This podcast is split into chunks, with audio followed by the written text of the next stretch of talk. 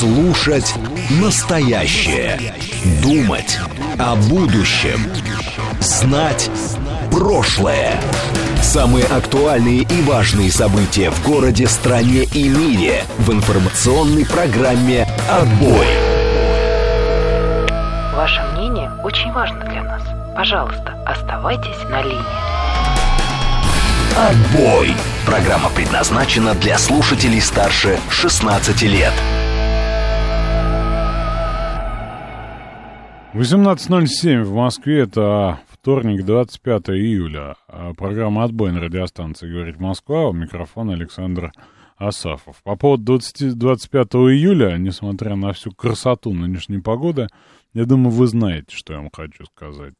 Несмотря на то, что вы с Юрием тут обсуждаете возраст, и не дожитие а при, призыва, да, вот, с 24 -го года. Тем не менее, я вам хочу сказать, что пока вы обсуждаете, лето-то идет. И вот, честно говоря, честно говоря, я надеюсь, что у вас есть чем похвастаться в плане летнего, э, назовем это так, досуга, да? Это того, который недоступен зимой и осенью, например. Вот, поэтому Честно говоря, я надеюсь, что ваши летние дела обстоят лучше, чем мои. Потому что я, конечно, этим летом купался, но это было на Камчатке и в Источнике, когда еще снег лежал. А в остальном пока не. Вот, поэтому надеюсь, что вы, например, искупались, еще что-то, что там у людей нормальных-то в жизни происходит э, летом. Рыбалка, э, походы на природу, охота. Мне кто-то скидывал про охоту, что, мол, попал в утку, сходил на охоту, лет, все хорошо. Пузатый не выкупал чеснок и, возможно, его а, даже употребил по назначению. Не знаю, честно говоря. У моей жены сегодня день рождения, а Ларек Марек пишет. Но он, он не просит, э, ни, никаких у нас просьб не, не сообщает нам, но он просто сообщает, что пойдем отмечать сейчас. Слава богу, нет дождя. Ну, во-первых, по поводу дождя я бы не обольщался, да, оно в наши дни такое. Вот, но в целом... Но в целом могу вам сказать, что мы вашу жену, уважаемый Ларек Марек, поздравляем. Вообще все эти дни, а, много дней рождения, да, так совпало, да, у меня вот. А, и товарищ мой а, из газет «Коммерсант», который к нам как-то приходил, Андрей Винокуров, вчера праздновал, и Валерий э, Иванович Телеченко из общественной палаты тоже вчера. И наш сегодняшний гость. Я сказал, у нас сегодня будет гость-то, нет? Не сказал же, да? Но вы, наверное, умные, вы же в описании про прочитали. А, и к этому выпуску на сайте, и в Ютубе, и в Телеграме, и, и везде, да. У нас сегодня, это называется, первый пошел, да, назовем это так.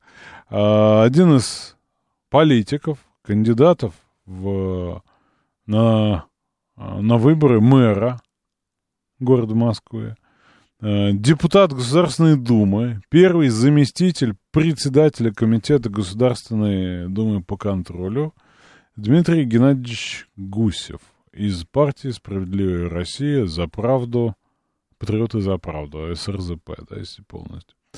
Вот, собственно, обсудим с ним жизнь, политику и все вот это. Но это будет с 19 часов. С 19 часов. А до того обсудим, как обычно, наши э, дела и в том числе ваши успехи летние. А, надо спросить гостя про парковку. Да вы копите вопросы, я вам дам всем слово. Сможете написать это. Я не запомню, у меня там свои вопросы есть. Как, чего, куда, зачем. Вот, и, как я уже говорил, а, я думаю, что мы ну, наверное, почти всех кандидатов в этой студии увидим, они пока отнекиваются, потому что они знают, насколько я токсичная рожа, да, вот, но в целом, вот Дмитрий Геннадьевич согласился с первым честью и хвала, и с ним мы поговорим. Вот, и с остальными тоже, я надеюсь. Вот, э, много, много уже сообщений к Дмитрию Геннадьевичу, потерпите, вот он придет, тогда и спросим. А, советские граждане праздновали Великую Октябрьскую социалистическую революцию. Вот и много родилось в конце июля. Пузатый Жожин обратным счетом почитал. Вот! Что еще? Что еще вам хочу сказать? Да, во-первых, как, как надо нам написать? Как она можно написать? Как, во-первых, для этого есть смс-сообщение. Это такой, дети, это такой древний способ обмена текстами. Ваши папы писали вашим мамам э, не только на пейджер, если вы постарше, да, но и э, смс-очки, если вы помоложе, да, на телефон. Кому-то даже, возможно, с формата дампс. Что они делали? Они брали в руки телефон, кнопочный, кнопочный, и писали туда буквы, да, чудовищно. На кнопочном телефоне вбивать смс, это вообще, вообще убийство, потому что на одной цифре там несколько букв, и вот жмешь, пока выпадет. Так вот, этот текст они посылали по номеру, и доходило сообщение с, с омерзительным таким звуком. Вот, не как сейчас в 10 мессенджерах, да, а вот, собственно, зато доходило. Доходило Платно причем, это денег стоило, сейчас, наверное, тоже. Ну и, в общем, нам мы тоже можно послать смс-сообщение, надо текст написать в телефон и по номеру отправить, плюс 7 925 88 88 94 и 8. И я вот и прочитаю, как вот от 299 прилетело. Лучший возраст призыва 20-30 лет. А, у нас есть более прогрессивный, модерновый, так сказать, не сказать модернистский способ обмена сообщениями. Ну, как обмена? Вы мне пишете, я вам отвечаю голосом, да, потому что в ответ туда я вам писать не могу. Итак, это способ через Telegram-бот. Telegram-бот — это такая штука в вашем Телеграме. Вы э, туда заходите, да, э, вот открываете Telegram на телефоне. Вот, э, после чего набираете, например, вкладку чата в Телеграме, вверху строка поиска и пишите туда латинские буквы «Говорит МСК Бот». А, и в одно слово латинскими буквами, собственно, видите вот этот красненький наш бот, туда можете писать. Хоть транслитом, хоть нет. А, собственно, пишут туда нам ВИК, стратегический инвестор и так далее. Говорит, еще была рубрика, в редакцию пришло письмо. Принимаете ли вы голосовые сообщения? Я принимаю все, что угодно, но читаю только текстовые. Вот, э, спросите у Дмитрия Геннадьевича, в своем ли уме э, Картополов. Но вряд ли он знает. Вот. Я могу, собственно, непосредственно Картополова как-нибудь это спросить. Так, пейджер заведите, Коля, не стреляй в гулю. А лучше писать в православный телеграм. СМС это почти как наскальная живопись. А, ладно, давайте к нашей повестке. Дмитрий Геннадьевич еще успеем с вами э, обсудить, в том числе Виталий Филей по этому вопросу. Я бы задействовал голубей почтарей. Круче способа сегодня нет. А для любителей голосовых сообщений в аду есть отдельный котел, пишет Александр. Вы знаете, я раньше тоже так относился, пока благословенный Телеграм со своим э, омерзительным, но тоже полезным премиумом не позволил э, расшифровывать голосовые сообщения нажатием одной кнопки. Я теперь бешусь значительно меньше. Я могу нажать там на буковку А, и мне текст. Он, правда, не очень связанный часто, да, поскольку Telegram мат плохо понимает, э, запятые не расставляет и так далее. Но в целом, что голосовик имел в виду, понять можно. И это вот мне, мне скрашивает очень сильно действительность, я могу вам доложить. Ну, но в WhatsApp по традиции я не слушаю сообщения. Я им пишу, что нет возможности послушать. Я, как правило, где-то еще, да, и поэтому... И поэтому ничего не отвечаю, потому что не знаю, что там сказано. Вот, еще вводили сообщение латиницей по-русски, потому что больше символов влезает, чем киллерица, Юрий Воробей нам сообщает. Да, это про СМС было так. Лето! Сложное, пишет Олег. Он употребляет другое слово, он кончается на «сдец», но я его цитировать по, по, по понятным причинам не могу. Ни на рыбалке, ни, на, не купался, ни на велосипеде, но скоро отпуска надежда есть. Надежда есть всегда нам присоединяется Лидия, Елена. Сегодня как-то девушки, да, в основном. Неудачный отпуск выпал белоруса, разбаненного, отмечу в Телеграме. В августе. Хочу Арабские Эмираты, там плюс 45. Уговорю жену хотя бы на Сочи, она отказывается. Охота еще закрыта, это браконьеры сейчас стреляют по дичи, сообщает нам Отмечающий день рождения жены Ларек-Марек. Дорабатывай неделю в Турцию, пишет фон. А, я через 20 лет после института снова собрал старую группу, и мы стали петь песни прошлого времени и теперешнего, все, что успели сочинить. В телеграм-канале нашем уже целых 22 подписчика, даже в молодость, кажется, возвращается. Матом ругаться и писать неприлично, лучше уж по фене, 144 пишет. Не вижу разницы, когда пишу смс или WhatsApp или Telegram. Вы не видите? Ну, это знаете, как с этим? И дайте мне, пожалуйста, один тройной и два одеколона Саша. А, поменяйте, пожалуйста. Тут этикетка криво наклеена. А вам что, не все равно? Ну, это вам все равно. А у нас, нам на стол ставить за столом дама а, будет. Вот. А, собственно, давайте по погоде, что ли, да, потому что надо, надо кое-чего обговорить, пока придет к нам гость. Я надеюсь, что придет вроде. Ничего не предвещало. Так. Итак. Погода. В среду 23-25, и походу это самый жаркий день, судя по тому, что я посмотрел среди других прогнозов. Но вот э, Вильфанд нам до 25 говорит, а полтора-два выше нормы. Главным образом за счет того, что с каждым последующим днем до пятницы включительно воздушные массы будут приобретать все более южную составляющую. Это неплохо, он сказал, южную составляющую.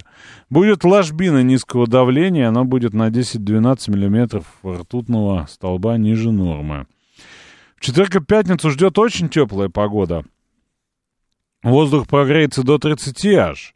В некоторых частях до 32 а, градусов прекрасно как. Я что-то видел там какие-то дожди и холод. Видимо, не туда смотрел. Надо верить Вильфунду. К выходным подними, понизится до 17-25. Если до 25, вообще не страшно. А, ведущий сотрудник Центра погоды ФОБОС Михаил Леус. Самым днем, теплым днем будет пятница, плюс 26-28. Эдакие субтропики, тепло и влажно. Эдакие субтропики, эдакие. Эдакие, эдакие. Так, южная составляющая — это неплохо в целом. Охота открыта с сегодняшнего дня. С легавыми. Я в пролете работаю. Так, кофейка студию. Опять у нашего ведущего Зев, пишет Олег. Я кофе не пью, и чего и вам желаю, а это по погоде. Ну, такое случается под вечер.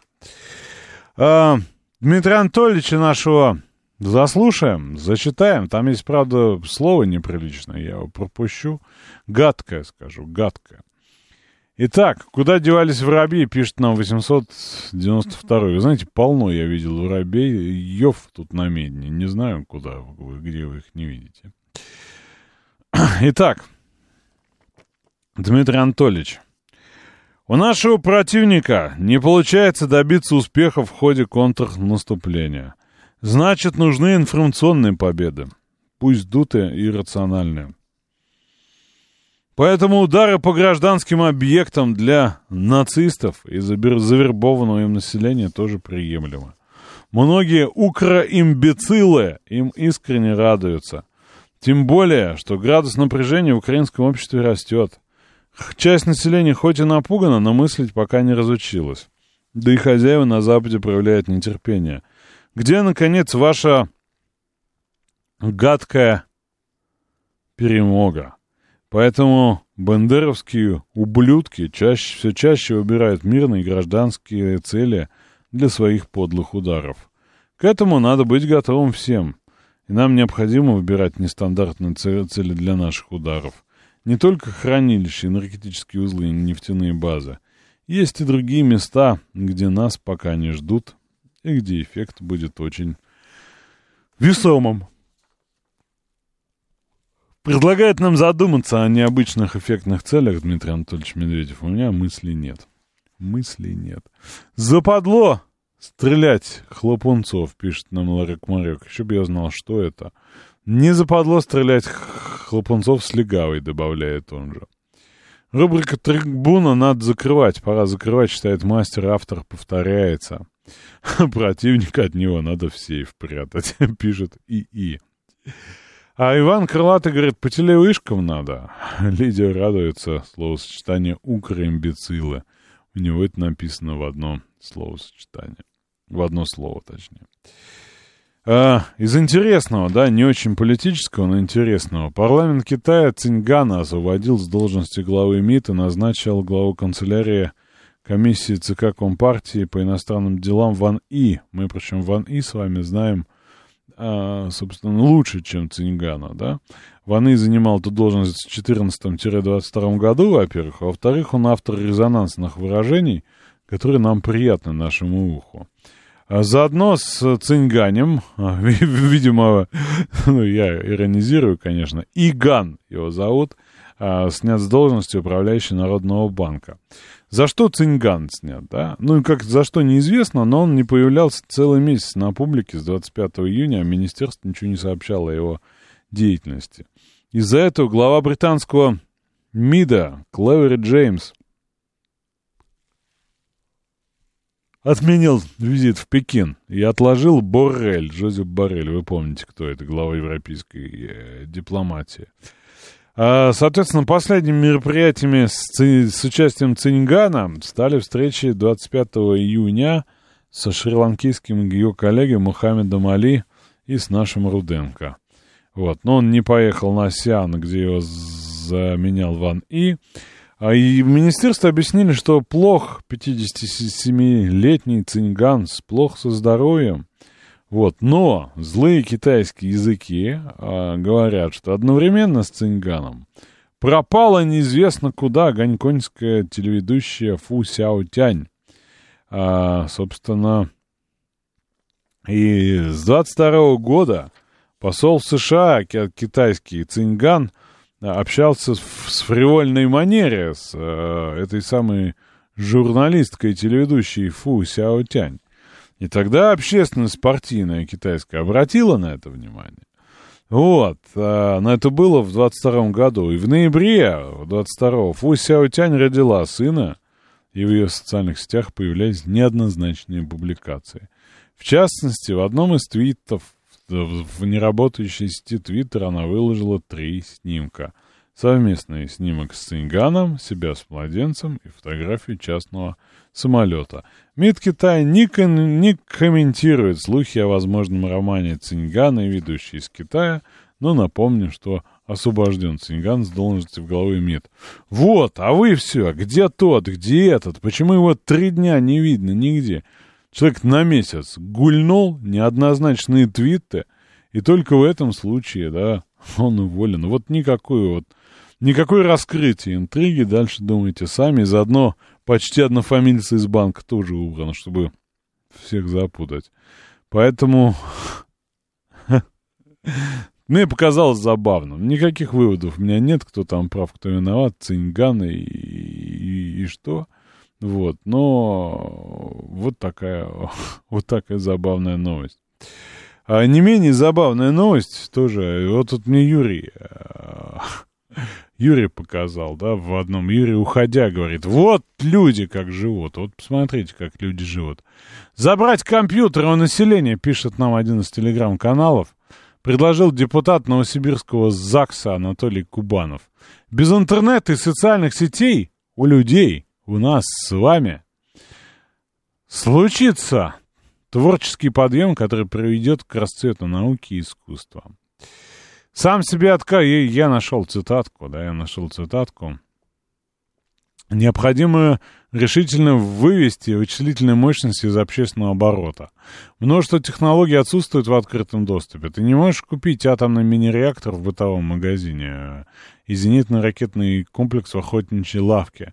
Также и ВМ должны применяться по назначению. В науке, промышленном производстве, транспортных системах, военных штабах и так, и так далее. Вот. Сам по себе отказ от цифровизации общественных отношений не самоцель. А взамен скучного информационного общества нам нужна захватывающая идея общества творческого. Народ, освобожденный от бессмысленного, отупляющего, многочасового забытия, пролистывания интернет-лет – обретает колоссальный ресурс, время поразительной энергии, которую надо преобразовать в творческую силу. Государство общественного доверия раскрывает и аккумулирует творческие э, потенции, потенции, создает гибкую и подвижную социальную организацию от домов науки до дворов дворцов поэзии, от кружков пенсионеров до форумов инженеров. Многообразие, интенсивность живого общения – решающий фактор жизнеспособного общества. Государственным приоритетом становится обеспечение условий творческого развития своих граждан. Через 2-3 года такой авангардной политики Россия станет недосягаемой для синтетического, оглупевшего западного постчеловека. В целом, э, в целом, конечно, забавно складывает мысль автор, но это интересно, да? Вывести вычислительные мощности из оборота. Куда, куда вы мне писать-то будете? Вы же мне только звонить будете. Александр, вы как радио «Свобода», вещающий нелегально в СССР. Поздравляю, пишет 832. Вы знаете, 732 в СССР вашего головного мозга мое вещание тоже нелегально. Вы даже знаете почему. Вы сами мне эти претензии предъявляете.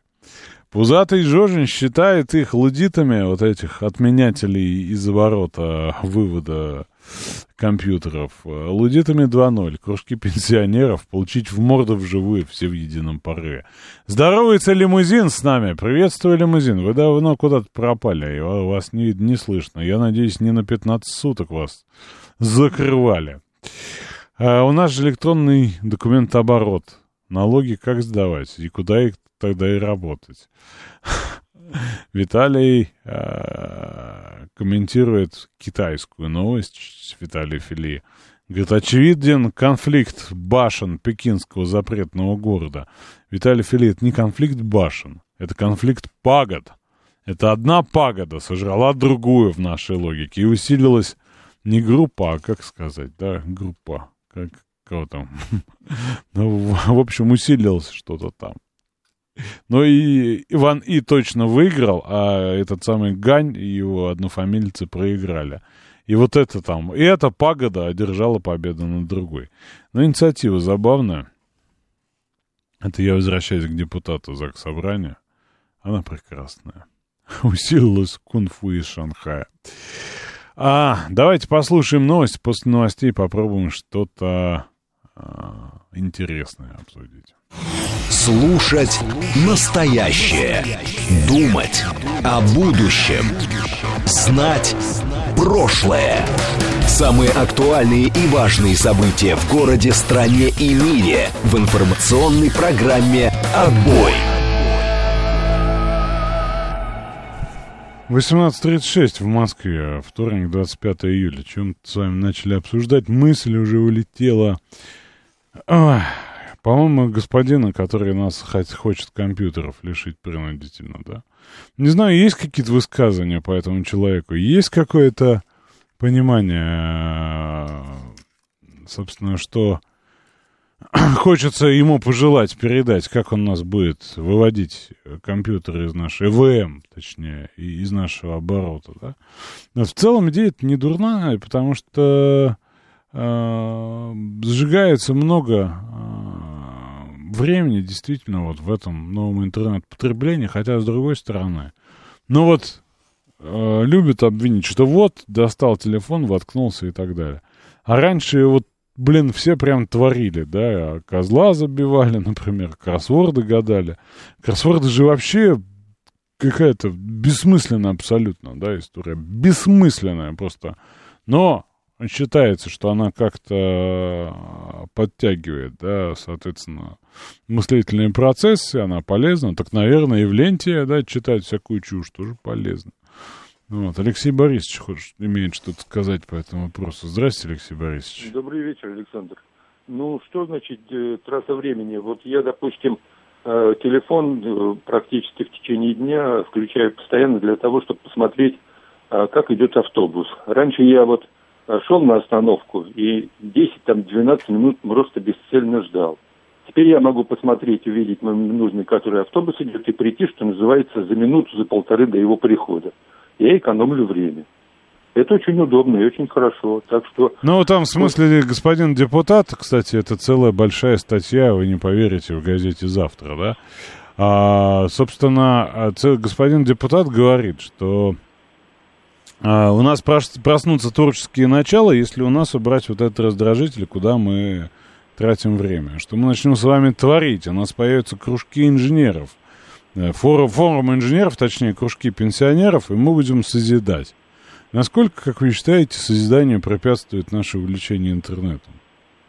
Вы понимаете, в принципе, то, что он говорит, отчасти, в общем-то, является правдой. Потому что я, например, смотрю на свою коллегу, она вот сидит постоянно вот в телефоне и листает что-то такое кем-то написанное. Вот она это делает там, ну, постоянно и тратит время в день солидное количество. Но раньше она в курилке сидела и кроссворды. Понимаете, я бы вот... Нет, я, она, конечно, она, она не курит.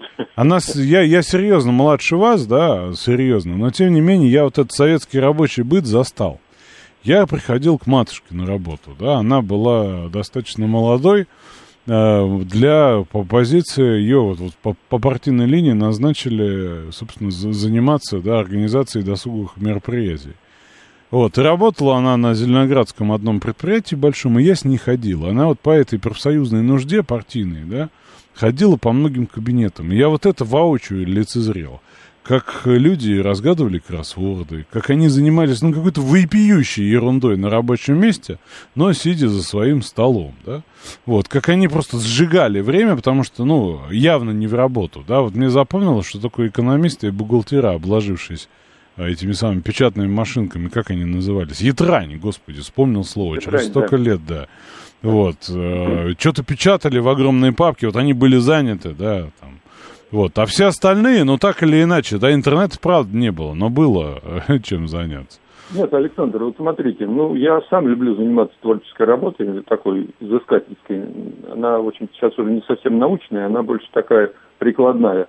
И, допустим, вот я сейчас много занимаюсь аккумуляторами, изучаю их, смотрю, в общем-то, каким образом их можно наиболее оптимально использовать. Если раньше, допустим, когда я какой-то э, занимался деятельностью, мне для того, чтобы найти какой-то информацию, мне надо было пойти в библиотеку, взять книжки и открыть, полистать то сейчас я могу с помощью телефона или с помощью компьютера... Да это, это я, я понимаю, я прекрасно понимаю. Я знаю, что такое читальный зал, да, в библиотеке имени Горького в первом Ой, гуманитарном корпусе. Там времени, сколько жизни там пришлось оставить, чтобы эту информацию эту всю там перелопачивать.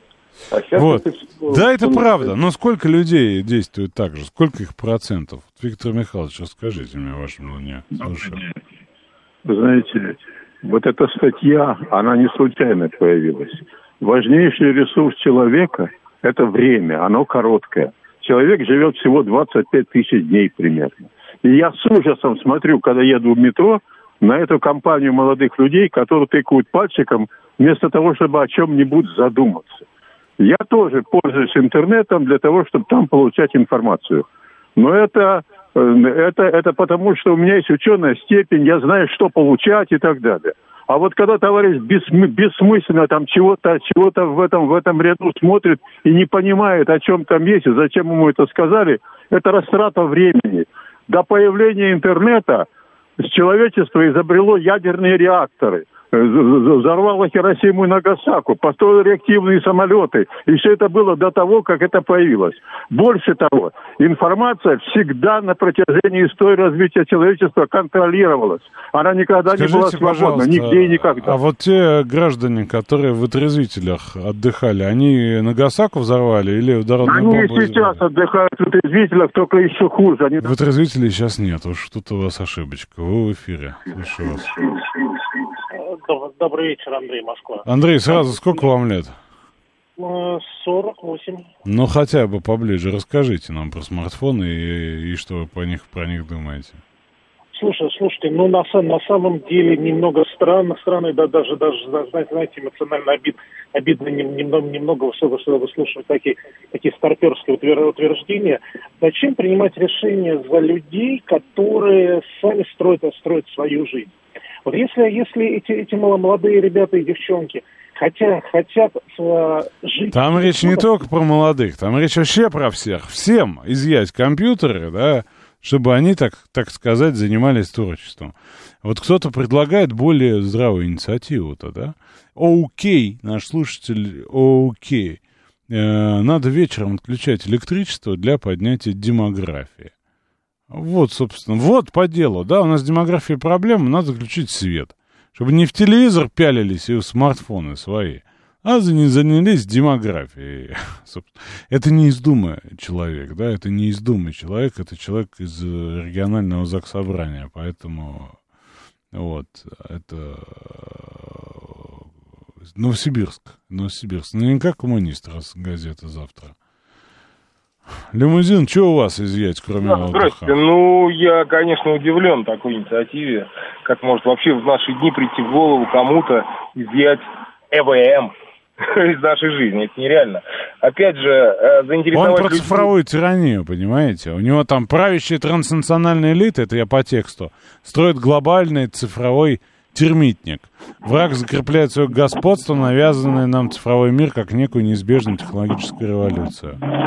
кто бы там чего ни строил, меня он не заставит с помощью телефона. Ну, может быть, я ошибаюсь, сейчас мне скажут психологи, что на подсознание может там что-то влиять. Э, друзья мои, когда у меня есть цель, когда я чем-то увлечен, и интернет сильно облегчает мне жизнь, то вы что бы ни говорили, это будет не так. Потому что кто-то там праздно лазающий в интернете, рассматривающий какие-то картинки, ну, видимо, у него есть такая возможность, и это прекрасно. Потому что если бы не было интернета, ну, я не знаю, чем бы он занимался. Действительно, кроссворды, может быть, разгадывал, ну, как бы, да. А с помощью интернета, с помощью этого Не, телефона... ладно, ладно, понимаете, вот я, все-таки считаю, извините, Лемзин, что перебиваю, да, давайте с вами попробуем в дискуссии. Мне надо тренироваться, целый депутат придет, да, поэтому буду с вами тренироваться. Смотрите, мне кажется, что вот такое, как бы, информационное общество, и это видно, да, оно снижает в том числе и преступность. Потому что сейчас он по, по, по интернету там и, и так далее, да. Раньше бы он куртки в подворот не снимал, например. Ну, вот как бы, да. Раньше Я- он бы упивался, да, так он, ну, со- соответственно, тоже имеет так, такое право, да, и возможность. Но раньше, да, в отсутствие этого подобного досуга, он ну, и выбирал досуг однозначный. Да, тот же самый портвейн там и, и так далее. Ну, я считаю, не знаю, я не могу это измерить, исчислить, но мне кажется, что вот влияние цифровизации и на экономию времени в том числе в очереди в сберкассе, чтобы оплатить э, квартплату не стоять, да, вот, ну и в этом смысле тоже. Э, Никто не мешает любителям портвейна точно так же в состоянии, так сказать, опьянения лазить в интернете. Не, мешает, гла- глаза в кучу мешают, не получается. Я выпивал последний раз лет 10 назад, и я помню, что мне это не сильно мешало. Вот. э, Я к тому, что так вы, вы- выпивали бы в группе лиц, а потом пошли бы безобразие нарушать. А так в одно лицо, культурно, с компьютером, с телефоном, как с собеседником. Ну, может быть. Опять же, есть какие преступления? Есть же преступления не просто куртку снять на улице, а, допустим, преступления с применением технических каких-то возможностей. И это все в интернете прописано. Собственно, и с помощью интернета можно узнать, как что-либо там открывается, вскрывается, взрывается и так далее. Это тоже ни для кого не секрет. Тут э, правильнее мне было бы сказать, что м, воспитывать, наверное, человека современного нужно с детства, его к чему-то приу... не то чтобы приучать, а заинтересовывать какими-то вещами интересными, потому что, ну, когда-то ругали э, тяжелый металл, что вы его слушаете? Это же ведь там западная вся вот эта вот история. Это же сатанисты и такие- фашисты, все правильно. да, понимаете, ну, оказалось, что металл, музыка, в общем, безобидная вот, в итоге. Понимаете, каждый, в любое время, в любом поколении наверняка найдется что-то, нечто, что будет раздражать старших, скажем так. Вот. э, Сейчас уже проблема не в том, э, что мы старшие, а старшие, что это мы, собственно. И поэтому нам решать, что нам делать. И меня с помощью интернета, например, заставить что-то делать или что-то не делать, ну, весьма трудно. Если вам позвонит специалист банка или уголовный следователь, Ох, я их вообще, о, я с ними беседую с большим удовольствием, с большим я к удовольствием. тому, что че- через интернет можно человека заставить тоже, он даже сам не, не всегда Вот, включится. это речь о развитии, так сказать, всестороннем, чтобы человек понимал, что его разводят. Понимаете? Ну, то есть, опять же, где это узнать? То есть, наверняка эта информация есть в интернете, почитать, и по каким признакам можно определить, э, мошенник это или не мошенник. Потому что, ну, как бы, откуда вы так вот просто узнаете? Вы же не пойдете в отдел милиции и полиции и скажете, ребят, научите меня, пожалуйста. Естественно, такого не будет. А Не, они вам- ткнут в досочку, да, на, на досочке висит правила поведения в интернете какие-нибудь. Вот, вы понимаете, поэтому интернет великая штука. Я очень рад, что мы ну, застали, так сказать, развитие технологий таких, и что мы можем спокойно, вытащив из кармана телефон, получить практически любую информацию, что касается нашей жизни. Техническую, там, культурную, как вы хотите. Вот. Не всегда, честно говоря, вот не всегда. Не всегда, я сказал почти. Да. А, поэтому, ну как, я, я не представляю, то есть а даже простые станки с числовым программным управлением, которых уже, наверное, не знаю, на территории Москвы, наверное, не осталось, но они же где-то есть. Они же тоже управляются через, так сказать, электронные вот эти все штуки. И как там Вася Токарь, он что будет, э, как в старину, руками крутить вот эти вот э, лимбы и так далее? Ну, как не знаю. А по вечерам читать журнал «Огонек». Предлагает депутату отключить, посмотреть, что он там натворит. Да, вот. Ладно, э, что называется, пошутили, посмеялись. Кратко, наверное, скажу, поскольку времени немного, но обязан вам про это рассказать, потому что это резонирует с э, нашим с вами миропониманием. Себе выписал.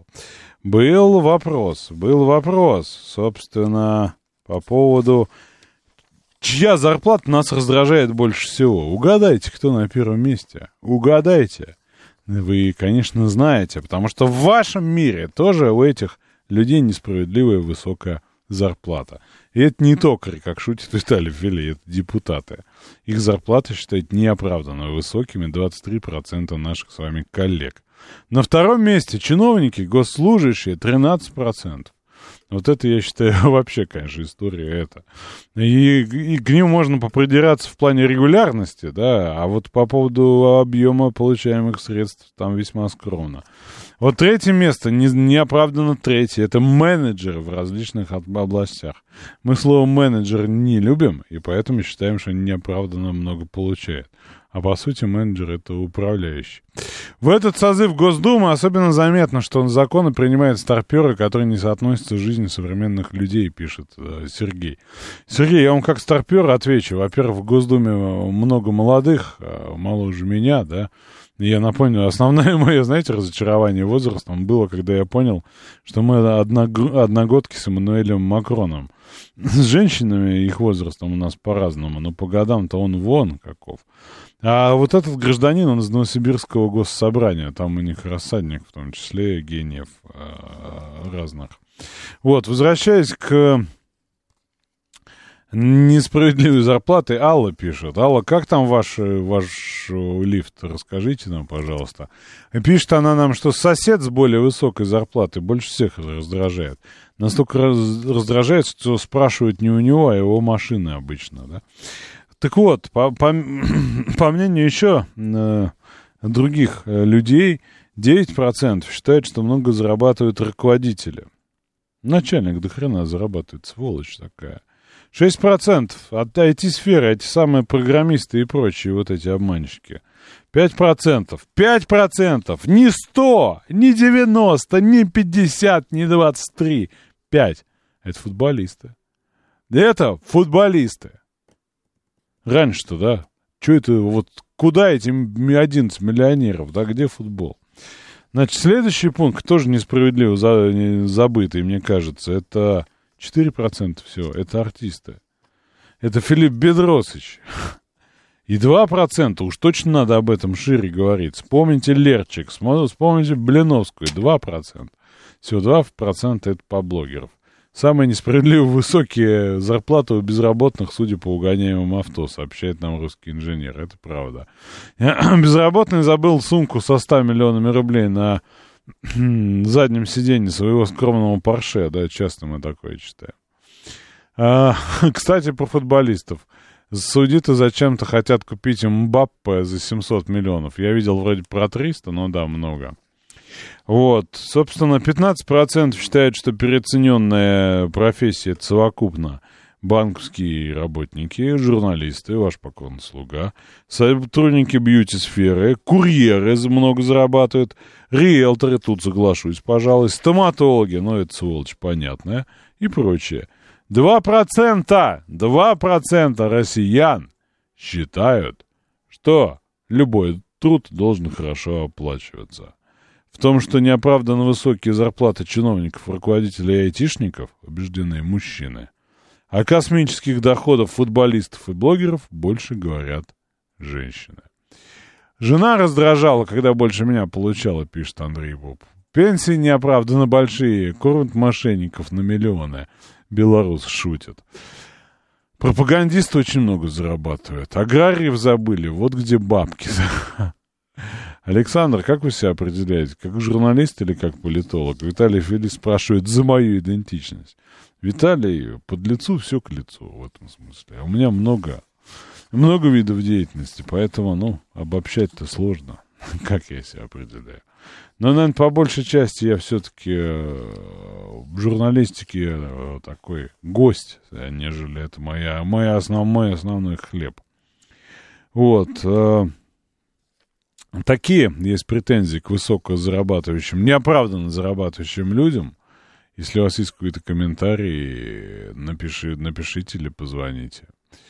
И мы с вами попробуем в оставшееся время до гости это обсудить. Все много зарабатывают, кто работают. Надо налоги увеличить и цены поднять. Это сарказм, если что.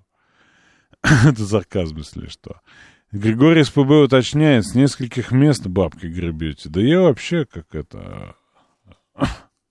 Много чем вынужден заниматься, да, поэтому э, спать приходится в эфире. У меня 50 зарплат, а мне каждую из категорий, на каждую из категорий можно зуб точить, пишет Олег. Про безработных, когда тебя полиция опрашивает в качестве э, разном, ни один человек в протоколе не будет называть свое место работы, поэтому все безработные. Не знал, кстати говоря, и что бумага на работу придет. Ну, в этом смысле, чего люди-то боятся? Где ваша трудовая? Ну, так я вам все и расскажу, конечно. Нильс Михаил. Хорошая попытка, но нет. Так, заходите почаще консерватникам. Да что-то они э, это не очень часто зовут, Виталий. Там тоже своеобразная повестка, ненадолго, так сказать. Я вот где-то был, мне понравилось. Э, тоже такой вот проект интернет, э, интернет-вещания. Там и Игорь Виттель, талантливейший журналист, вот уж настоящий монстр журналистики. И вот мы там с ним пообщались тоже про насущное, что-то про Пригожина и так далее. Вот мне там понравилось. Вот сегодня, кстати говоря, зван на какой-то еще такой проект, вот тоже он чисто интернет, на закате называется. Да, на закате идет реально на закате, часа в 22. Вот там тоже появлюсь сегодня, посмотрю, что это такое, потом вам, может, расскажу. А, стоит ли брать Exit VX? Очень хочется. Не знаю, о чем вы. Не знаю, что это такое. Может, посоветует. А, Александр, вы мне раньше не очень импонировали, но вы читаете все сообщения, даже неудобные. Поэтому респект. Вы знаете, я не все успеваю читать. И знаете, сколько чуши летит? Ну, бывает, что прям поток потоков. Вот Александр пишет, у меня было 300 за организацию процесса, сейчас 150 вкалываю, как черт. Как новые часы? Да они не очень новые, это я уже почти год их ношу. Нормально, мои спортивные а, эти самые потребности закрывает. Зависание в смартфоне порождает выработку мозгом эндогенных наркотиков, сообщает нам Алла Северная Тушина, которые поощряют бездух, бездумное путешествие по интернету. Тик-так, всякие социальные сети — это чистое прожигание времени. Алла Царинатушина, я просто обращаю ваше внимание, что мы к нашим с вами согражданам относимся как к супергениям, которые без интернета время не прожигали вообще.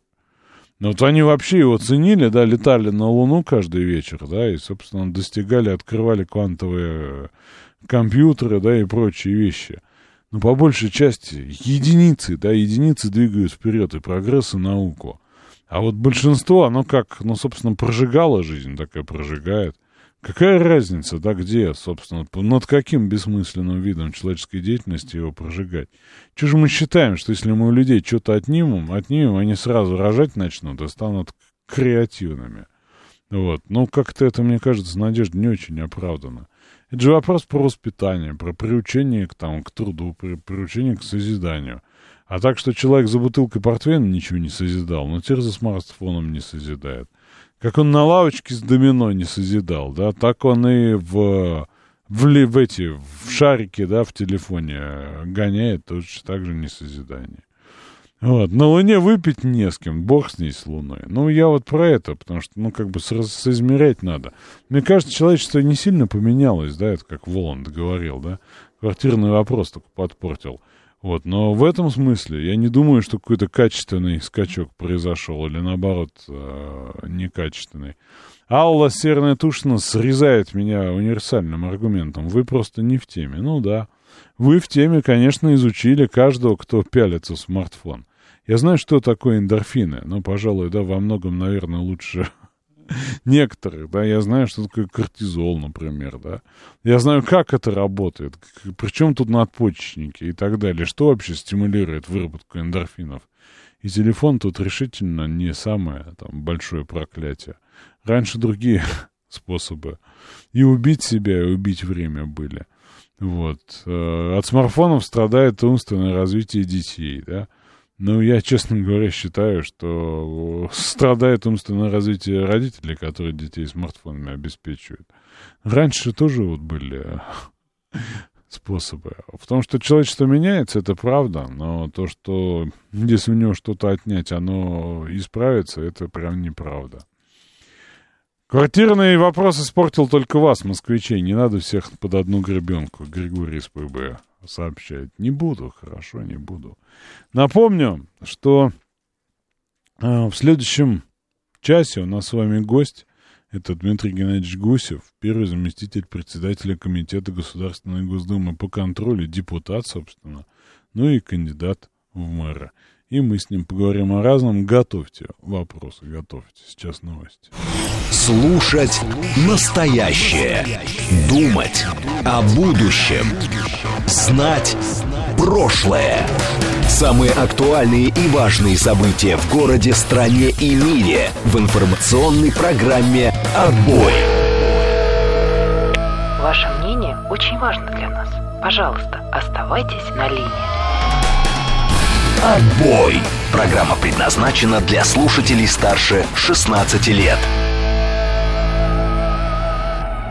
19.05, точнее 06 уже в Москве. Это программа «Отбой» на радиостанции «Говорит Москва». Я вам, как, как обещал я вам, да, собственно, у нас сегодня а, гость. Это Дмитрий Геннадьевич Гусев, первый заместитель председателя Комитета Государственной Думы по контролю, а также кандидат в мэра Москвы на грядущих выборах э, от партии «Справедливой России за правду». Здравствуйте, Дмитрий Геннадьевич.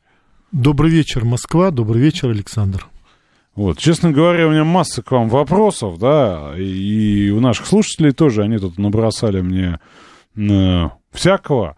Но давайте начнем, что называется, сделаем вид, что мы с вами не знакомы, хотя вы были у нас уже в эфире.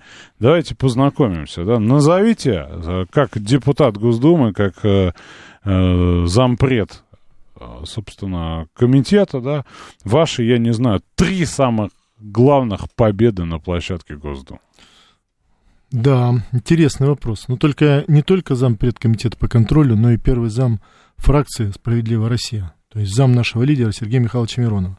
Чем партия... Ну, я, похвастайтесь и... чем-нибудь. А похвастаюсь. А для чем нас партия... Госдума темный лес, мы не знаем, что там происходит. Ну, вы-то знаете. Значит, э, чем партия занималась последний год? Мы боролись с огромной волной монополизма, который идет на наш малый бизнес. Мы защищали наших маленьких и микробизнесменов. Но первое началось в прошлом году, в июле месяце, атака на рекламных, на рекламный бизнес, благодаря нашим усилиям и усилиям Это вы имеете фракций. в виду этот скандал с Wildberries, что ли? Нет, вот это рекламный бизнес был в прошлом году летом. В прошлом году летом. Благодаря нашим усилиям закон этот был снят.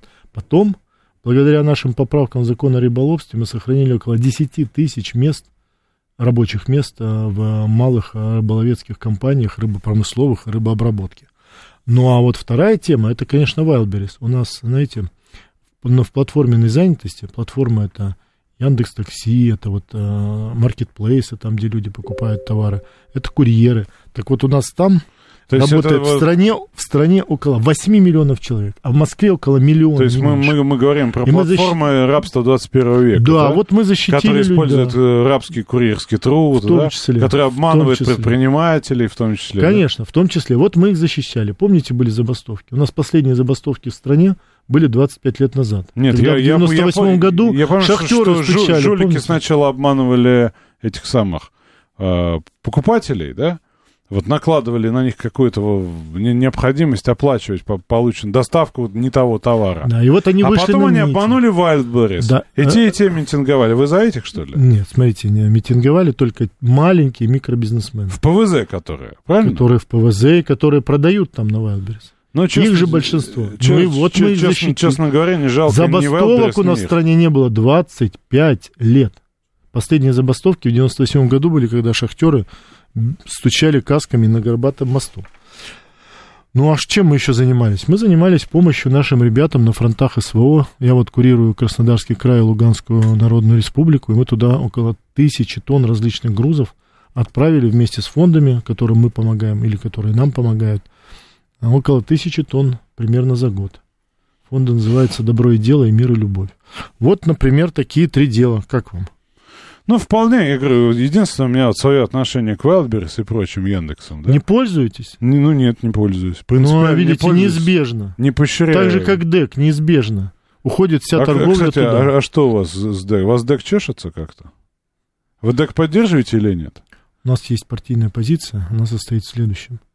Конечно, электронное голосование, оно неизбежно, но Вот. оно должно быть прозрачным и понятным. Оно вам когда не- не- вы не- голосуете, когда вы голосуете и считаете голоса на обычном, а, на обычном голосовании, вот есть бюллетень, вы берете, смотрите за кого, и всем понятно вот прозрачный подсчет голосов.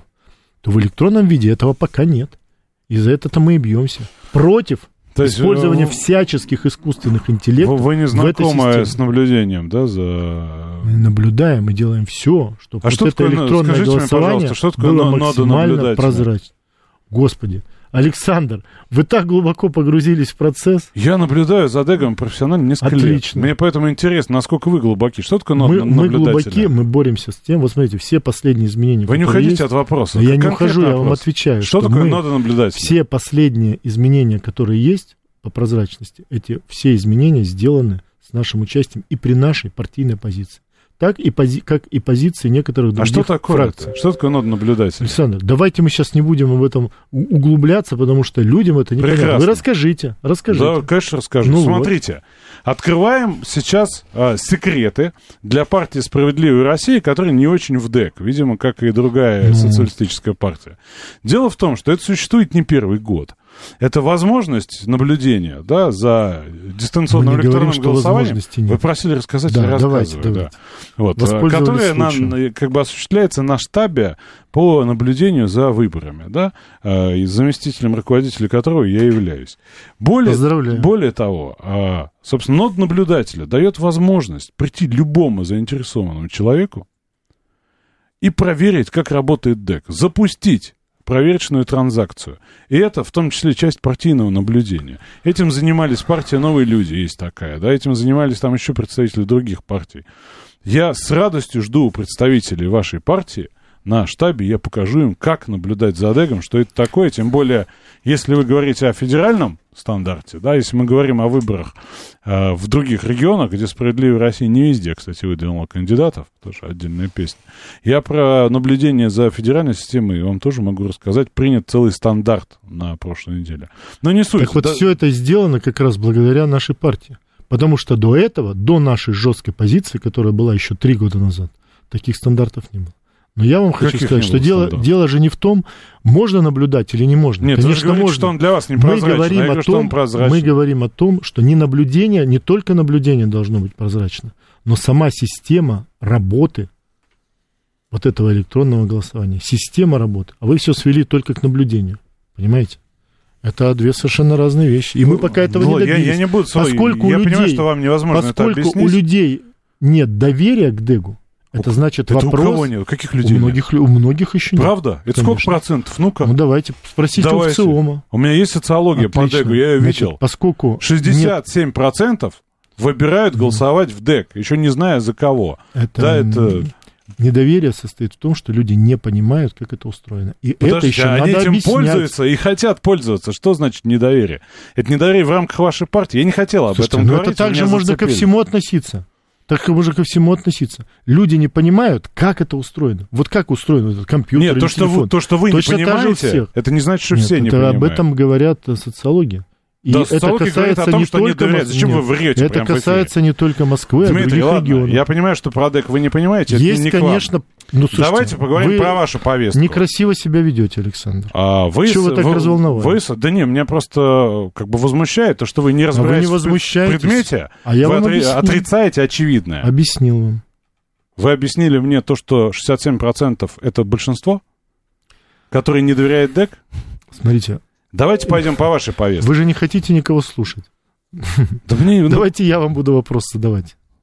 Слушаю вас. Внимательно. Вы выразились э, по поводу создания купола над Москвой, да, и Россией в целом. Расскажите подробнее об этом. Ну, у нас сейчас главная проблема в Москве – это безопасность. В том числе безопасность от э, внешних угроз. Вот такие угрозы – это беспилотники. У нас 30 мая была большая атака беспилотников. У нас 4 июля была, и у нас на этой неделе, э, значит, э, в понедельник, то есть вчера, была тоже атака беспилотников. И это сейчас будет продолжаться. Наши системы ПВО, конечно, работают, иначе этих беспилотников было бы больше. Единственное, что может нас спасти, это радиоэлектронные купола над стратегическими объектами. Школы, больницы, торговые центры, авиа, значит, э, узлы, э, да, аэропорты, значит, э, железнодорожные станции и так далее. Пока этого нет, вот такие беспилотники долетают непонятно куда. В центр Москвы. Это неправильно. И я вас уверяю, что такие системы будут созданы не только в Москве, но и во всех Подождите, регионах, если, которые если они примыкают будут к созданы, в Украине. чем ваше требование-то? Вы же это как требование излагали, что это надо сделать. А если говорить, что они будут созданы, речь, значит... идет, речь идет о законе, о том, что над э, государственными учреждениями, школами, больницами, детскими садами это ну, нужно сделать за счет А сколько государства. беспилотников прилетело в школу детские сады, можно спросить? Подождите.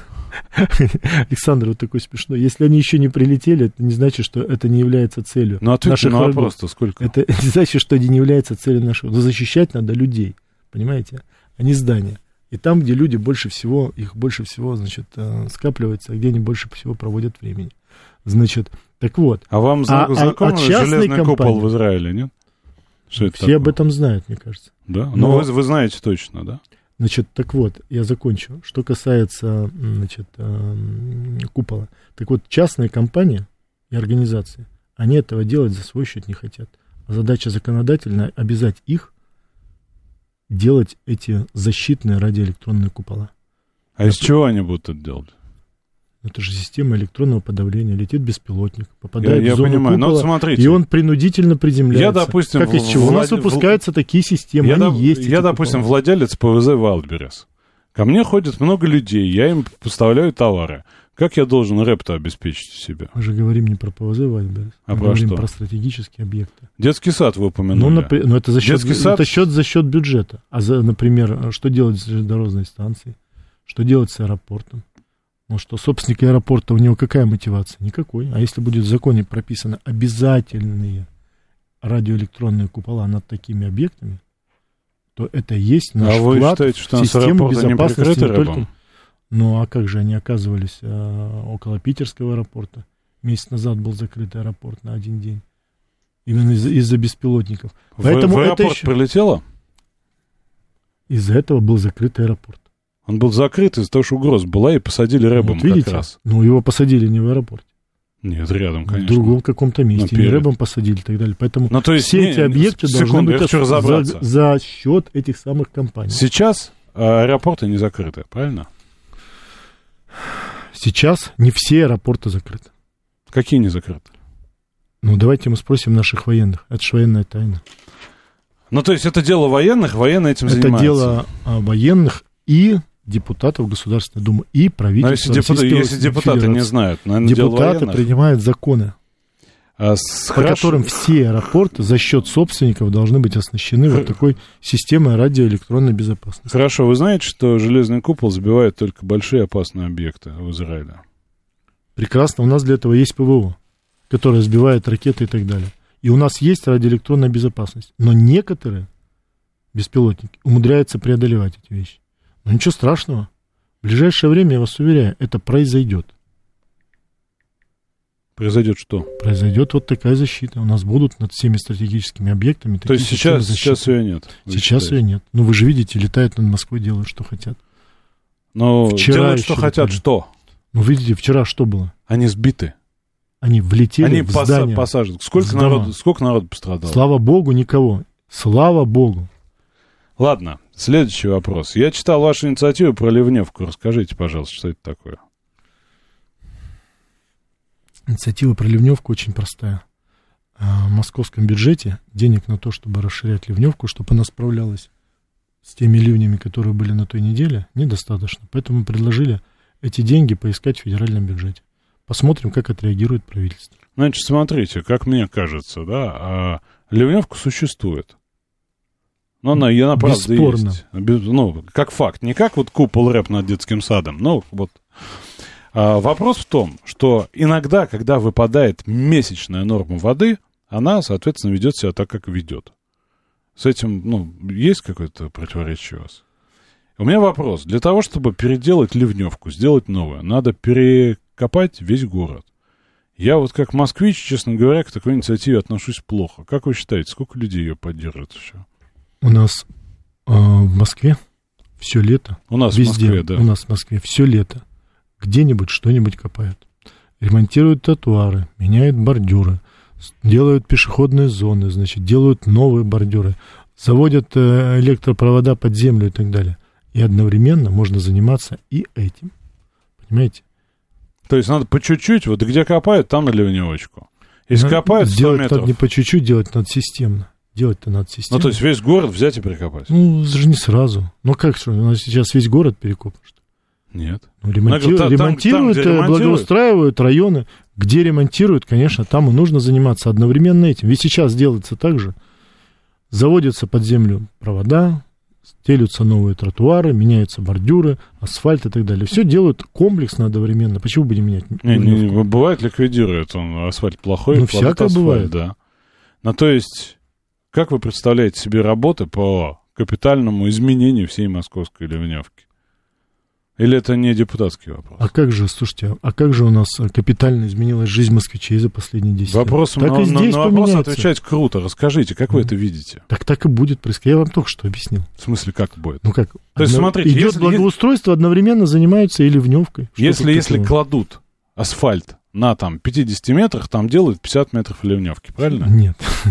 Ну вы же иронизируете. Там, где есть комплексное благоустройство, как, например, берут и какую-нибудь улицу э, меняют, значит, там асфальт на плитку, делают новые столбы ставят. Где есть комплексное благоустройство, одновременно можно и нужно заниматься ливневкой. Проблема с ливневкой история. существует в нескольких районах. Ну, в центре Москвы это точно. Да, как, как У вы нас вон думаете, переход были тут как- затоплены. когда все. там будет в следующий раз комплексное благоустройство? Или надо учинить? Ну, знаете, надо сделать ревизию и посмотреть, где в первую очередь нужно делать. Обычно И ради ливневки подход. надо зафигачить комплексное благоустройство. Если ливневка не справляется, то можно и без комплексного благоустройства, надо- там, где оно есть, сделать ливневку, если не справляется. То есть надо перекопать этих весь местах... центр, Нет, зафигачить весь ливневку. центр? Там, где это нужно. А Александр, где, там, а где, где, это нужно. ну, где это нужно? В центре города сколько переходов затоплено? Ну, то На есть, Тверской то было. есть весь центр Ну, фактически. почему весь центр? Там, где это было нужно, там, где были затоплены переходы и другие а, места, улицы, например, и так далее.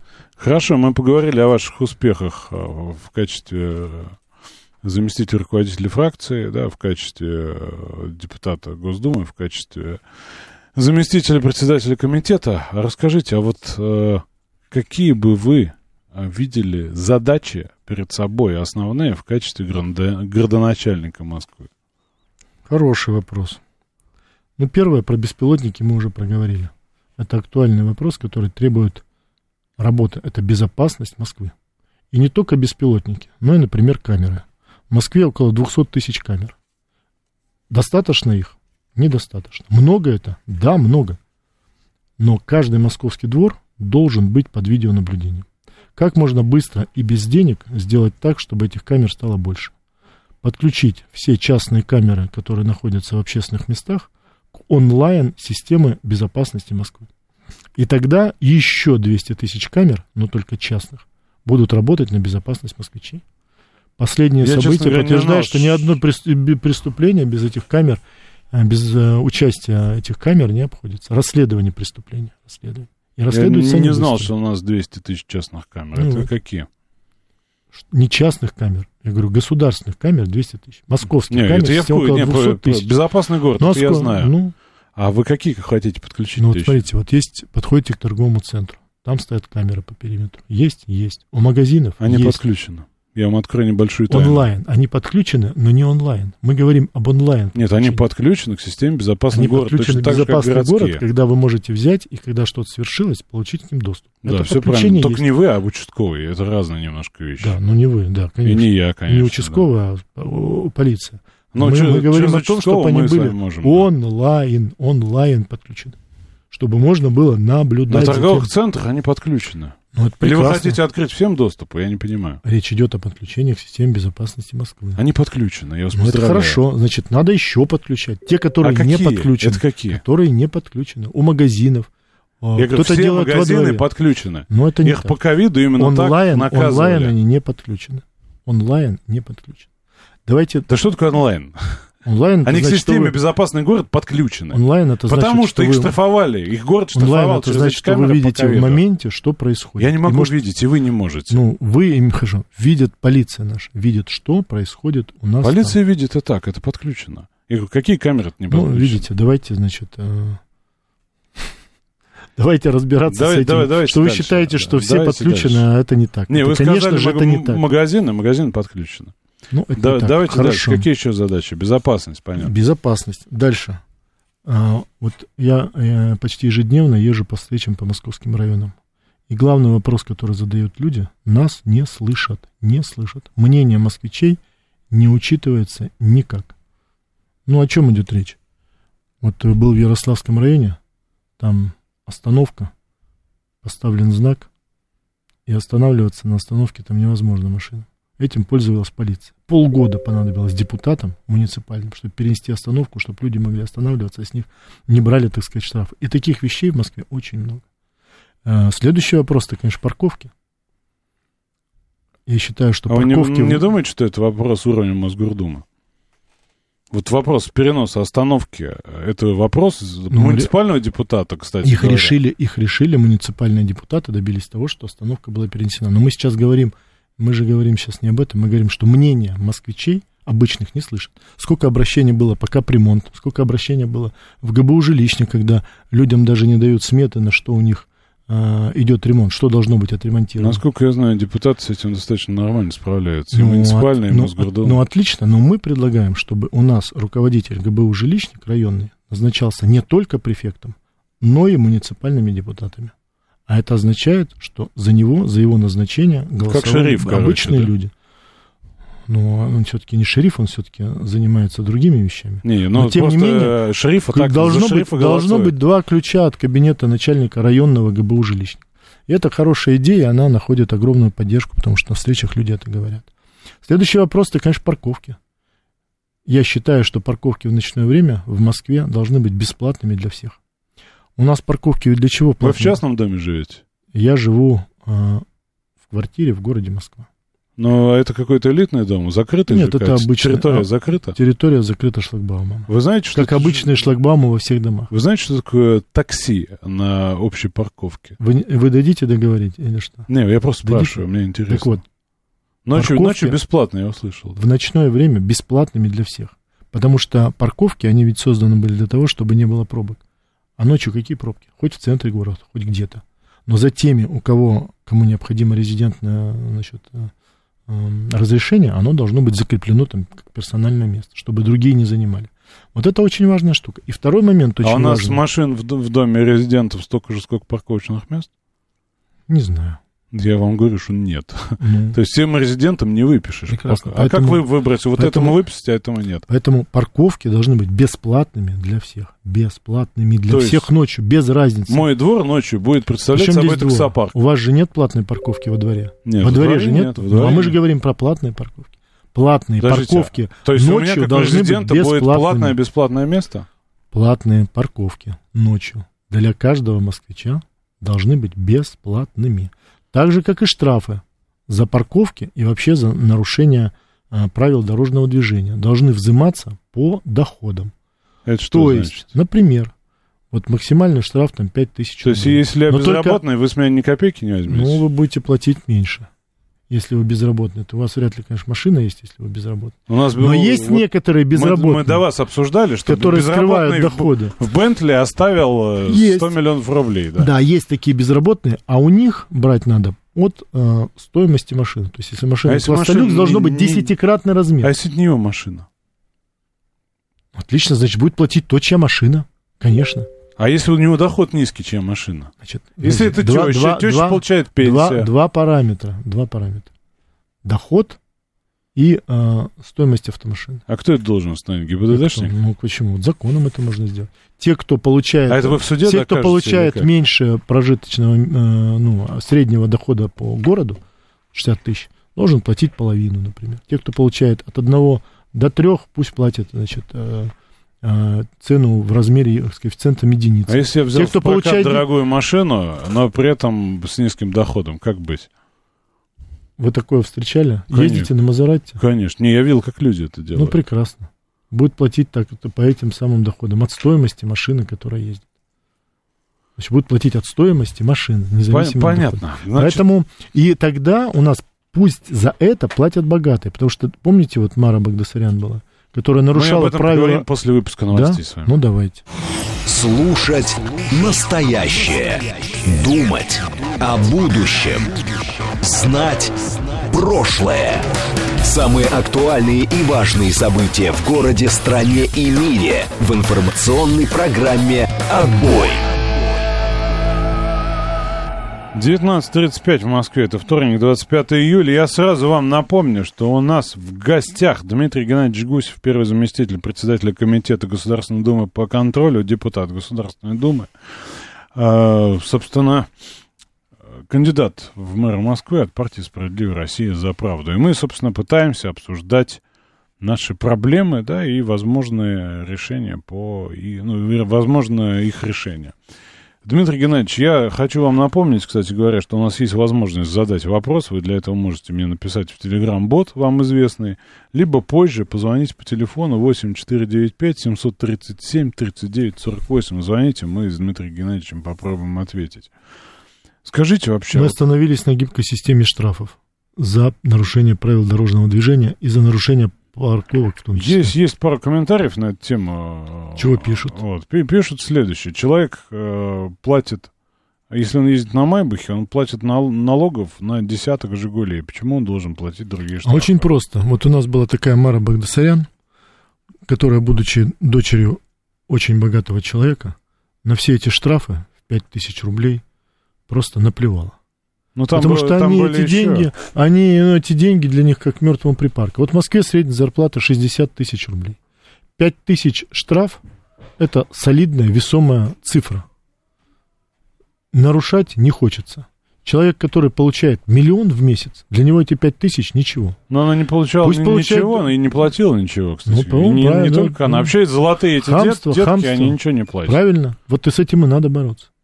А если человек не Мара Багдасарян, и не, не дочь олигарха, а просто ну, человек состоятельный, ездит на хорошей машине. Штраф, говоря, штраф см- должен обеспечивать, чтобы человек не хотел нарушать. А 5 тысяч, ну что, могу нарушать, могу не нарушать. У нас, кстати, на парковках, если вы замечаете, те, кто не платит, стоят с открытым багажником, чтобы номер не считывался. Это водитель. Это как раз... Это водители, да, только что очень дорогих машин. Да, водители. очень, очень дорогих Но это не владельцы, это водители. Не владельцы, штраф-то платит владелец, какая разница? Ну, они почему не платят? Что ему жалко заплатить там э, за час парковки? Нет, предпочитают не платить. Это неправильно. Это и формирует в обществе несправедливость.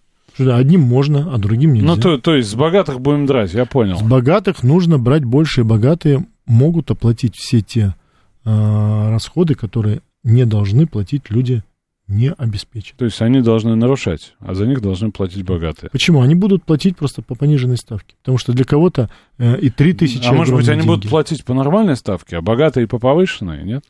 Можно и так, и так, но я думаю, что нужно для людей, у которых э, доход ниже среднего по региону, должны платить по пониженной ставке 50 75%. Вот нам пишут А, э, в. СМС и в Телеграм, извините, что перебиваю, в СМС сообщение смешной вопрос от 892 Какую радиостанцию вы закроете первой, если изберетесь мэром? Да, но можно не отвечать, это шутка. Ну, шутка, а зачем вообще закрывать радиостанцию?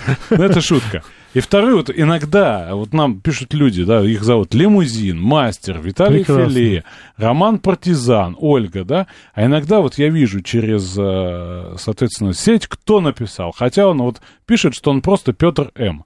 Но по сути вопроса, мне кажется, я знаю. Ну, давайте попробуем. Петр М. Спросите у Дмитрия Геннадьевича, он же политтехнолог, какой у него прогноз на итоги выборов? Кто будет на первом месте, с каким примерно процентом, и кто будет на последнем, с каким примерно процентом?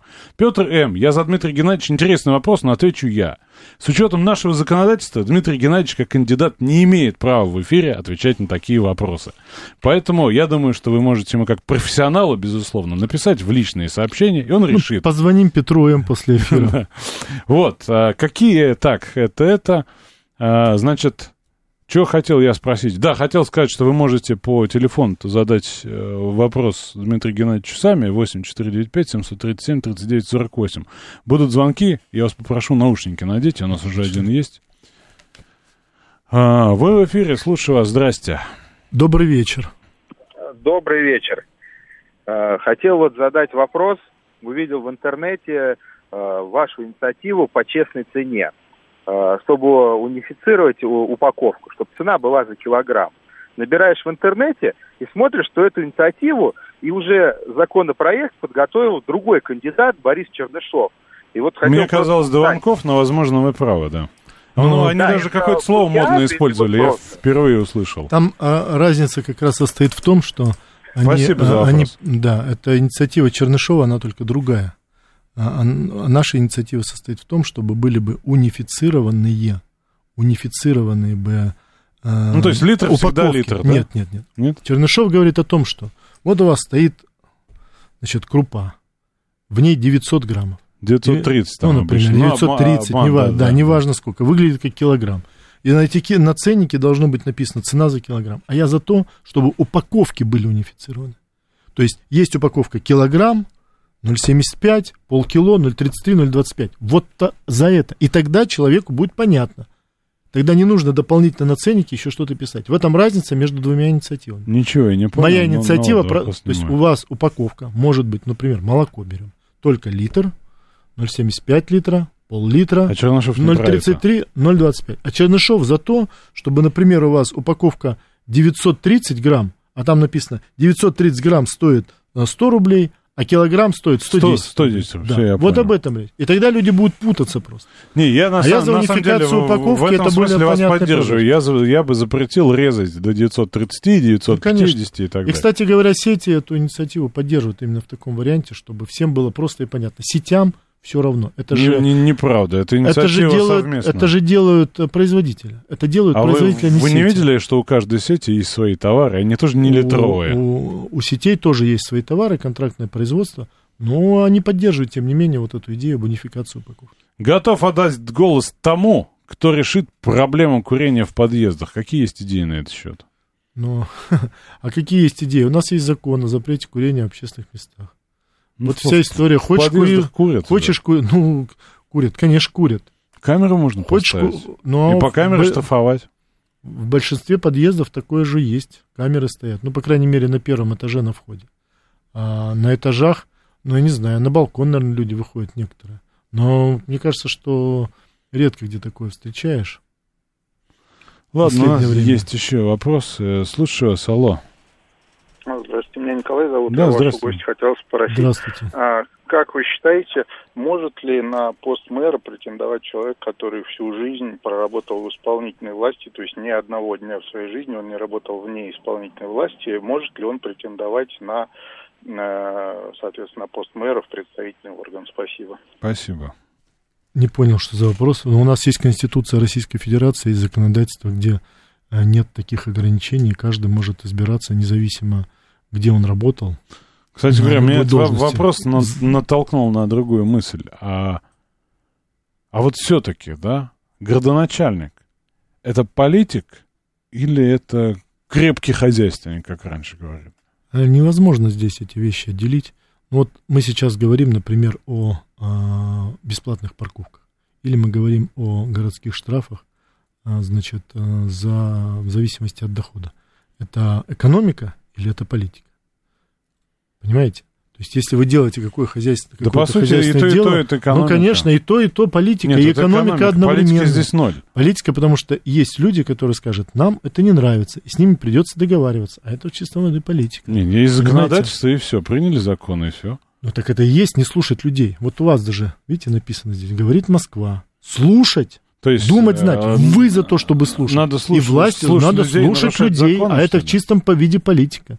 Причем здесь на- нарушать Нет, это закон. не Прежде политика. чем закон принимать, нужно Ни понимать, парковки, ни понимать вот это как это люди не к этому политика. относятся. Надо понимать, как люди относятся к любому принятому решению. К любому. И без этого, если люди против, не надо такие То решения. есть власть не понимает сейчас.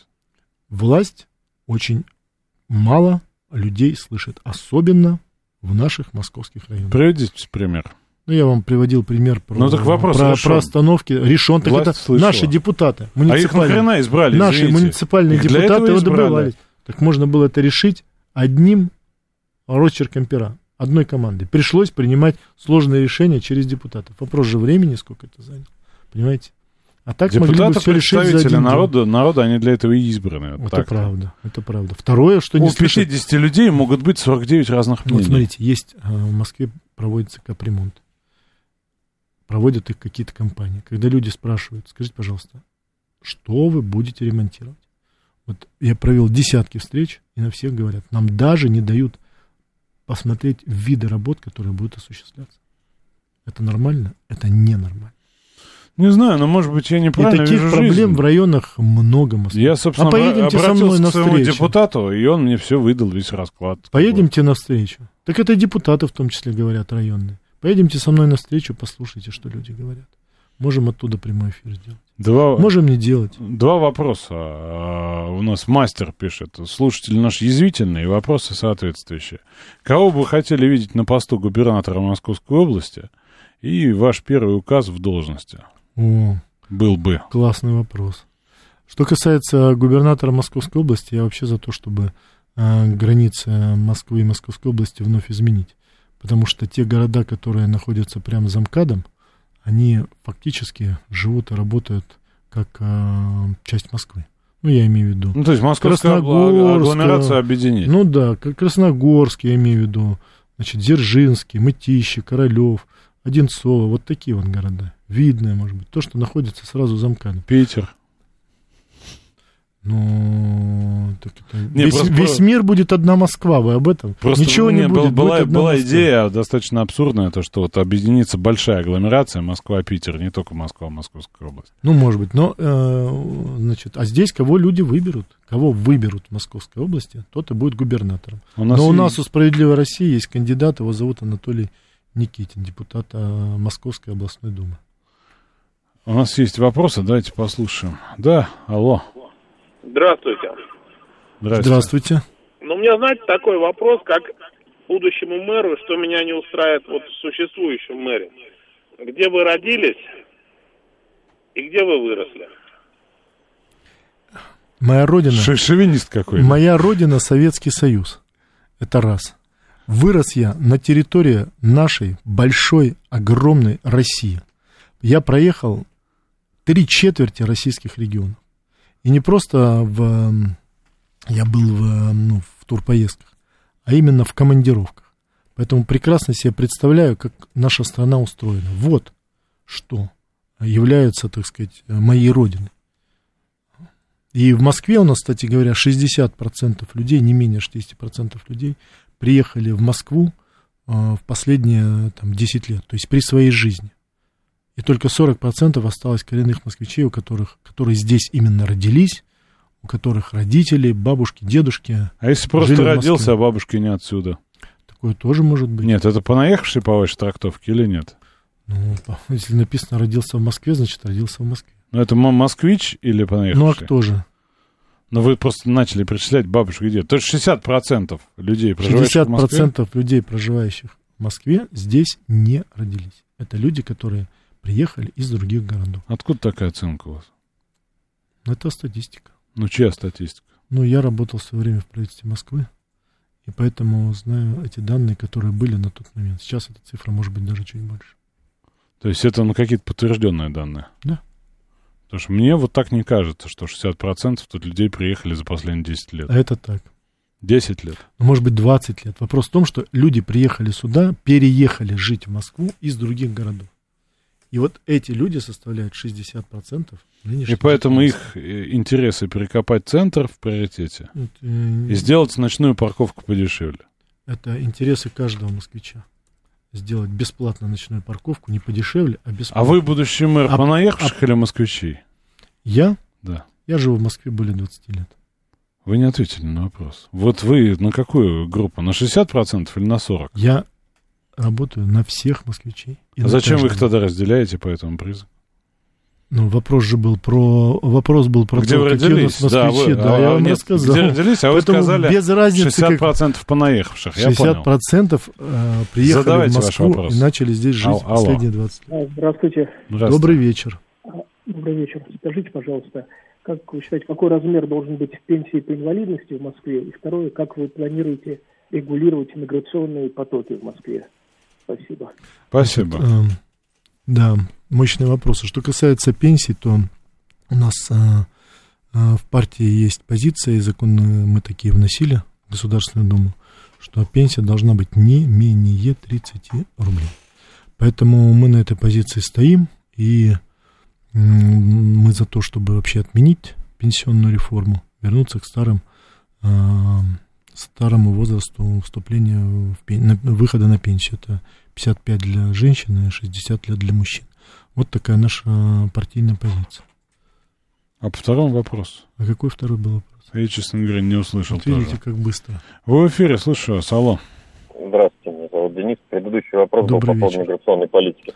Ага. Хотел уточнить э, у господина кандидата, что будем делать с застройкой. Так и будем сносить пятиэтажки ставить 40 этажей или все-таки как-то реновацию в правильное русло пустим, как у первого мэра было, точнее у Лужкова было. Спасибо. Спасибо. Да, что касается м, реновации, то вот все встречи, которые проходят у меня в районах, речь идет о том, чтобы скажите, как сделать так, чтобы наш а, район или вот наши близлежащие дома быстрее были включены в программу реновации. Мне не нравится то, что эти м, московские районы застраиваются огромными человейниками. У нас Москва за последние 10 лет стала кратно больше. А зачем мы растем ввысь? Давайте расти вширь. Давайте будем осваивать э, территории Новой Москвы. Зачем мы строим 25-30-этажные дома? И людям это не нравится. То есть люди так и называют это человейники. Что касается миграционной политики, ну, э, здесь ответ простой. У нас сейчас многие э, организации этим занимаются. Но я считаю, партия наша «Справедливая Россия» считает, что должен быть единый орган в стране Министерства по делам э, национальности и по делам миграции. Это будет правильно. Тогда а, можно будет спрашивать, кто-то будет за это отвечать. Будет единая государственная политика по этому поводу. И многие вопросы, которые сейчас есть, они будут решены. У нас буквально остается несколько минут, и, наверное, еще на один вопрос мы с вами ответим, попробуем. И я на всякий случай, да, чуть заранее, потому что обычно ответ на этот такой вопрос, он зат- может затянуться. Я хочу, во-первых, вас поблагодарить, потому что вы первый из всех кандидатов, которые откликнулись на наш призыв с нами поговорить. Я подозреваю, что часть кандидатов к нам вовсе не придет, поэтому вам огромное спасибо за участие, за а, смелость, в том числе прийти на этот непростой разговор. Вам спасибо, что пригласили. А теперь давайте к вопросу. Вы в эфире, слушаю вас, алло. Здравствуйте. Здрасте. Добрый вечер. Меня зовут Дмитрий, я москвич, мне 56 лет. А, я живу на Красной Пресне, рядом с Белым домом. Поэтому предлагаю завтра уважаемому депутату вместе с ведущим, но ведущий, наверное, не, сможет, да, он будет вести передачу, пройти от метро Краснопресненская в сторону Белого дома и посмотреть, какие автомобили, каких партий стоят вот с этими замечательно поднятыми багажниками и закрытыми листиками номерами. Это первое. А второе, скажите, пожалуйста, а вы вот э, до конца уверены в том, что пишут письма, что нужно, необходимо срочно э, с 18 лет э, ходить в армию и срочно э, там чуть ли не до 65 лет поднять какие-то другие возрасты. Э, Вы вот э, скажите честно, Вопрос вы по- видели хоть- понятен. Это инициатива господина Картопола, так понимаю, он про нее говорил. Что думаете по поводу повышения возраста? Сегодня было голосование в Государственной Думе. Фракция «Справедливая Россия» воздержалась от голосования по этому вопросу, потому что мы считаем, что э, та система, которая сейчас есть с 18 лет, она вполне себе, э, с- ну, служить с 18 лет вполне себе нормально. А аргумент тоже очень простой, что вот человек э, закончил школу, пошел, отслужил годик и дальше начинает, ну, если он не поступил в ВУЗ, значит, э, поступать в ВУЗ, если он Значит, э, хочет дальше работать, э, идет работать. Если хочет учиться, идет учиться. А так человек к 21 году заканчивает там вуз, и вот у него год выпадает. Только Часто на работу семья уже. устроился. Часто семья уже. Да, сейчас семья, и на работу устроился, и тут его, значит, куда-то отправляют, и вот он приходит, и непонятно что. Поэтому у нас позиция такая, поэтому мы по этому законопроекту сегодня воздерживались. Как вы считаете, хотя, наверное, у нас остается меньше минуты, в Москве есть проблемы с демографией, которые во многих регионах есть или нет? В Москве демография немногим лучше, чем в стране. В стране у нас э, полтора, это индекс рождаемости, в Москве это 1,6 примерно. Как поднимать кратко? Ну, как поднимать? Помогать. Главная проблема, почему люди не рожают, думают, что им не будет хватать денег на жизнь. Поэтому надо матерям платить пособие не с момента, когда она родила, а с момента, когда ей стало известно, что у нее будет ребенок. Вот это самая главная, самая главная причина, что молодые люди не хотят или опасаются рожать. Спасибо, Дмитрий Геннадьевич. К сожалению, Вам наше спасибо. время ограничено. Еще раз с большой благодарностью, это в, том числе и достаточно отважный поступок, поговорить с мерзкой рожей, на вроде меня. Я надеюсь, мы с вами еще увидимся, ну и желаем вам удачи. Спасибо. Спасибо, выглядите вы вполне себе прилично и даже приятно.